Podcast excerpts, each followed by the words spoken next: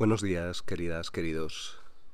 De nuevo saludo desde mi ventana, al borde de la ventana, pero de día, así que si escucháis los pajarillos, los árboles o o quizás las olas del mar. Me acabo de dar cuenta que hace unos años, en el 2012 creo, yo hice un cortometraje que se llamaba Andamio y que, bueno, venía a contar la historia de dos vecinos que a partir de la instalación de un andamio, bueno, entablaban amistad y que cada uno mostraba con ese andamio las diferentes formas de ser. Uno creía en, el amor, creía en las historias y el otro era, bueno, un ser un poquito más estresado, eh, por momentos un poco despreciable, hasta que se dejaba llevar. El, ser que creía, incluso, llegaba a ver en el movimiento del andamio, en la tela azul del andamio, llegaba a imaginarse un mar, un mar azul, bonito, incluso oía los sonidos de los pájaros, las gaviotas, por ejemplo. Yo hoy quiero pensar que esto que oís son las olas. son unas olas extrañas, pero son las olas. ¿Y por qué me quiero imaginar esto? Pues porque acabo de desayunar. Por cierto, el bizcocho, el bizcocho, o el pan de plátano, o la tarta de plátano, banana bread, como lo queréis llamar, está realmente delicioso, incluso hoy mejor que ayer. No es un sobresaliente, pero es difícil sacar un sobresaliente a la primera. Pero bueno, Lucía me ha puesto un notable. Yo me, me conformo con un bien alto. Lo que tengo claro es que me gustó mucho cocinar de noche. Me gustó mucho, casi ni dormí bien pensando en la cara que pondría al ver por la mañana el pastel con el corazón dibujado. Y de alguna forma son esas pequeñas cosas que nos están haciendo pasar el día a día, ¿no? Ese día a día que hoy, por ejemplo, en un día soleado, donde ya veo los árboles el árbol que tengo delante de mi casa, que casi lo puedo tocar desde mi ventana, ya está totalmente verde. Ciertamente, hoy me han dado muchas ganas de salir y me han dado muchas ganas de hacer algo tan sencillo como coger mi nuevo monocle o cualquier libro interesante o cualquier libro simplemente mm, para pasar el tiempo irme a un parque, irme a tumbarme a un césped. Eso quizás es una de las cosas que más hecho de menos. Me he dado cuenta que no he hecho tanto de menos y de bares, ni siquiera los restaurantes, porque todo eso el tiempo nos ha demostrado, el tiempo que llevamos encerrados, que podemos hacerlo en casa. Al final es a la gente a la que echamos de menos. Os lo he dicho muchos días, pero yo os echo de menos a todos. Echo de menos a Bessie, que es la, la persona que viene a mi casa y que me hace que mi casa me guste más. Y me cuenta cómo va su niño y sus perros. Echo de menos hasta el portero. Y os puedo asegurar que no es un, un hombre muy agradable, pero le echo de menos. Y hoy, como os digo, echo de menos salir a un parque. Por eso estoy grabando el programa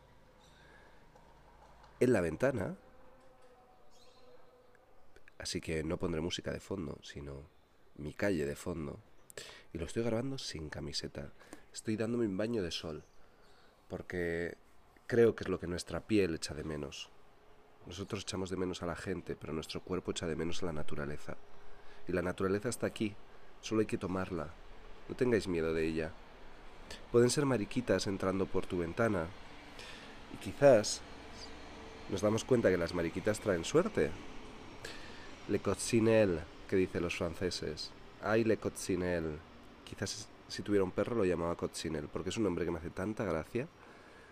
Ayer hubo una abeja que, que, parecía que quería quedarse a vivir conmigo. Yo no sé las veces que entró y se fue. Las primeras veces me daba como miedo. A la séptima vez ya me parecía que era, pues eso, una mariposa. Así que no tengamos miedo a la naturaleza. Feliz sábado. El caso es que es bonito dejarse llevar por la imaginación. No hace falta ver todo. A veces solo hay que cerrar los ojos y dejarse llevar.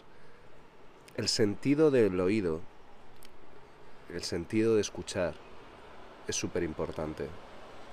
En una película, a vosotros que os gusta tanto el cine y las series, si le quitas el sonido, hacer la prueba si queréis, ya la habréis hecho sin daros cuenta, probablemente la mitad de la historia no, no la entendéis.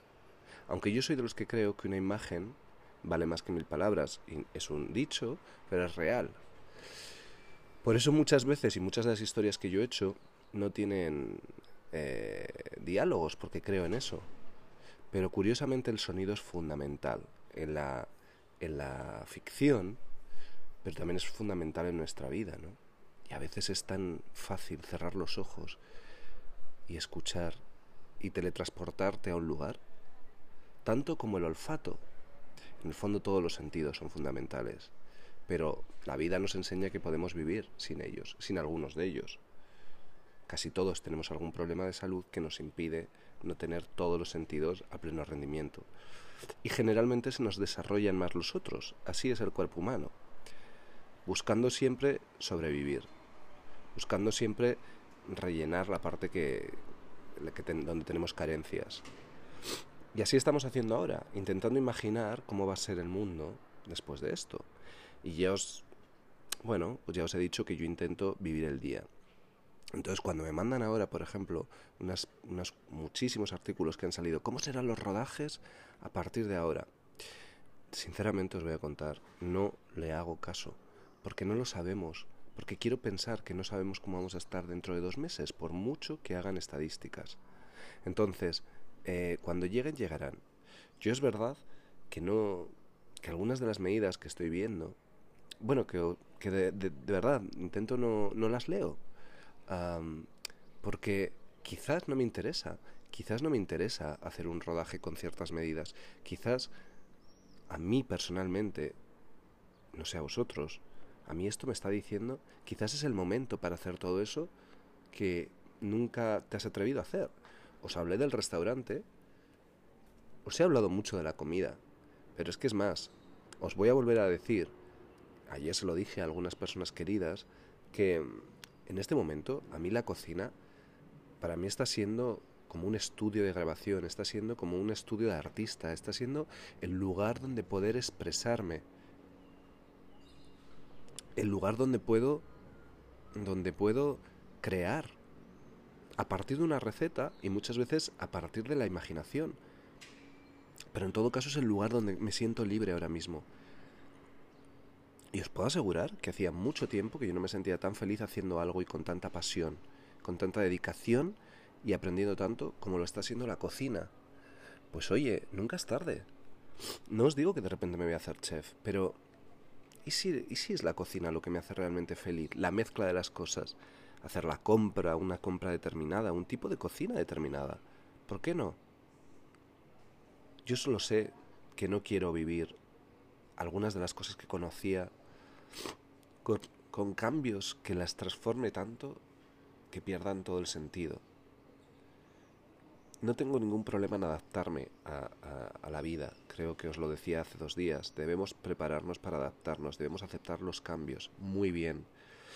Pero ¿y si esas informaciones que llegan no son certeras? Por eso yo busco tener diferentes puntos de información, que no, que no vengan todos del mismo lugar incluido para hacer una receta. Me guié en tres recetas diferentes, en tres lenguas diferentes y, de forma totalmente diferente. Entonces, ah, deberíamos hacer lo mismo con la información. No os creáis todo de la misma fuente, no os creáis todo del mismo periódico, no os creáis todo de la misma cadena, no. Buscar informaros. Bueno, eso en general.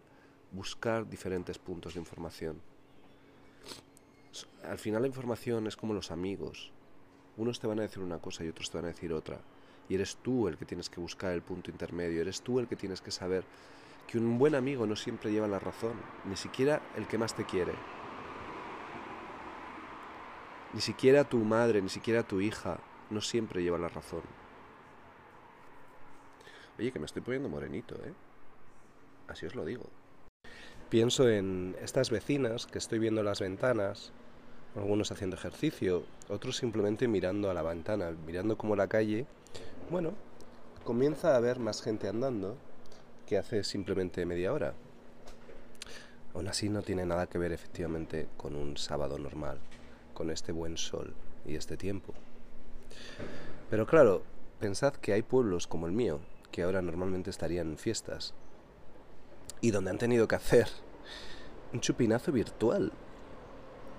Un chupinazo virtual. Eso era el futuro. Eso era el futuro. Pues ya estamos en él. Y pienso en Antonio, en mi querido amigo Antonio, que de alguna forma, ayer, generosamente, compartió con todos nosotros un poquito de su historia. Y os digo un poquito porque obviamente yo como amigo, eh, bueno, considero que tengo la suerte y el privilegio de que algunos de estas personas que están compartiendo con nosotros sus vivencias me hayan contado en extensión pues lo que viven, ¿no?